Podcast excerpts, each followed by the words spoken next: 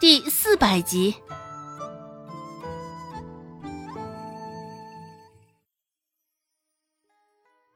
柳小姐，你这是又来找我的？虽说周芷这样说话应该是问句，只是说出口却是陈述语气。被周芷识破，柳青青也并不尴尬，相反，脸上的笑意加深了几分。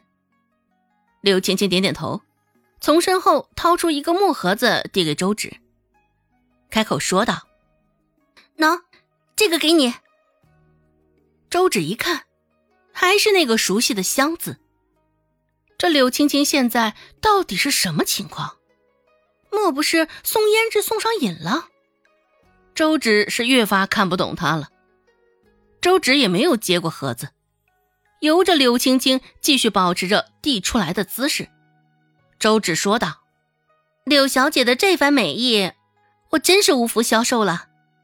这胭脂，还请柳小姐收回去吧。”柳青青眨了眨眼睛，俨然不知道这究竟是在哪儿出了错，将木盒子塞进周芷的手中。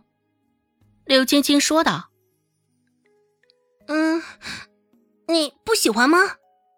香楼的掌柜跟我说，这颜色最是衬肤色，能显得人越发的娇俏可人。因为周芷现在兴趣缺缺的模样。”倒是显得柳青青殷勤极了。不过现实也是如此。周芷深呼吸一口，扫了一眼手中的木盒子，心里估摸着又是白白糟蹋了好多银两。若这柳青青送给他的是银两，保准周芷立马就收下了。现在周芷也选择说实话。嗯。讲真的，柳小姐，我并不喜欢胭脂。若你送我的是银两，兴许还能入得了我的眼。柳青青瞪大了眼睛，一脸的错愕。啊，你不喜欢胭脂？可是周成说你喜欢的东西是胭脂啊。周芷心里一阵冷笑，原来如此啊。周芷说道。啊 柳小姐也不过是听了别人的一面之词，这盒胭脂，柳小姐还请收回去吧。说着，周芷也是将那个木盒子重新塞回到了柳青青的手中。柳青青，这啊，柳青青也不知道说些什么，呆愣愣的由着周芷动手。啊，合着费了这么久的努力。最后全是泡影。柳青青心里甚是不解，不过还暗藏了几分对周成的不满。毕竟关键的情报还是周成透露给他的。柳青青认为，若他送的不是胭脂，真是周芷心头所爱之物，周芷现在对他绝对不会是这样的态度。周芷紧紧的看着柳青青面上的变化。勾了勾嘴角，问道：“不过，柳小姐怎么会这般关心起我的喜好来了？还这般，嗯，好心送我礼物？”想了想，周芷还是没用“殷勤”两个字，省得伤了他的自尊，将他给惹恼了。柳青青低垂着脑袋，不好意思道。嗯，我自然是因为我想与你做姐妹。哦，姐妹，看来柳小姐对顾寒生心里应该没有旁的心思了吧？姐妹，对于周芷来说，这倒是个新奇的说法。第一次听见，还真是新鲜。恐怕柳青青的醉翁之意并不在酒吧。周芷瞥了他一眼，心里想到：许是被周芷一句话戳中了心中所想。柳青青低垂着脑袋，脸上却是越来越红。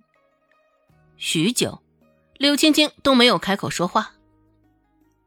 周芷问道：“柳小姐是不是很纳闷，为何近日来都碰不到顾寒生他们？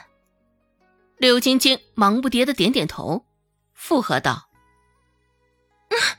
是啊，你与顾大哥他们这是去哪儿了？”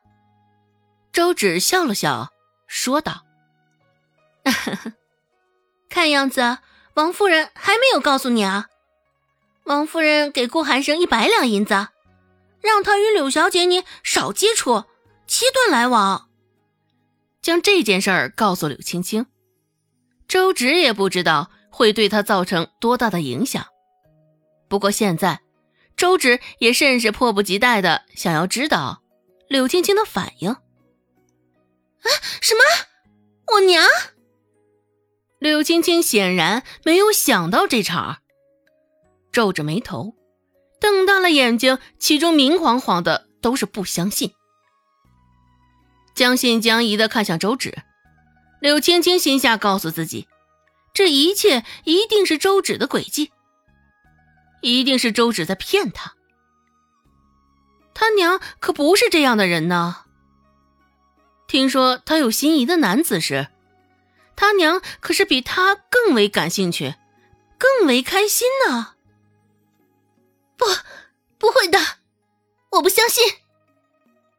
柳青青下意识的摇了摇脑袋，还是不相信。周芷也不顾他现在的反应，继续无情的告诉他真相：韩生是个重情重义之人，收了王夫人的银两。自然也不会违背他的话。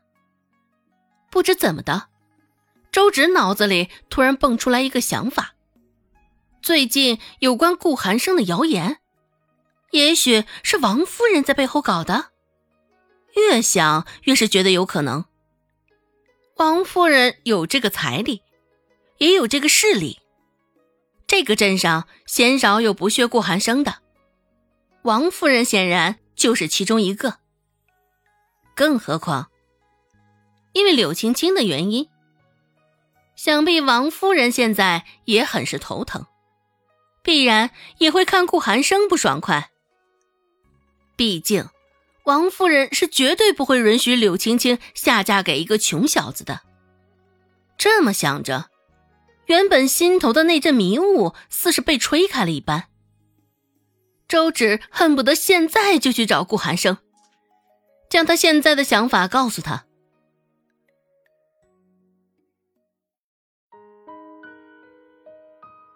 本集播讲完毕，感谢您的收听。感兴趣，别忘了加个关注，我在下集等你哦。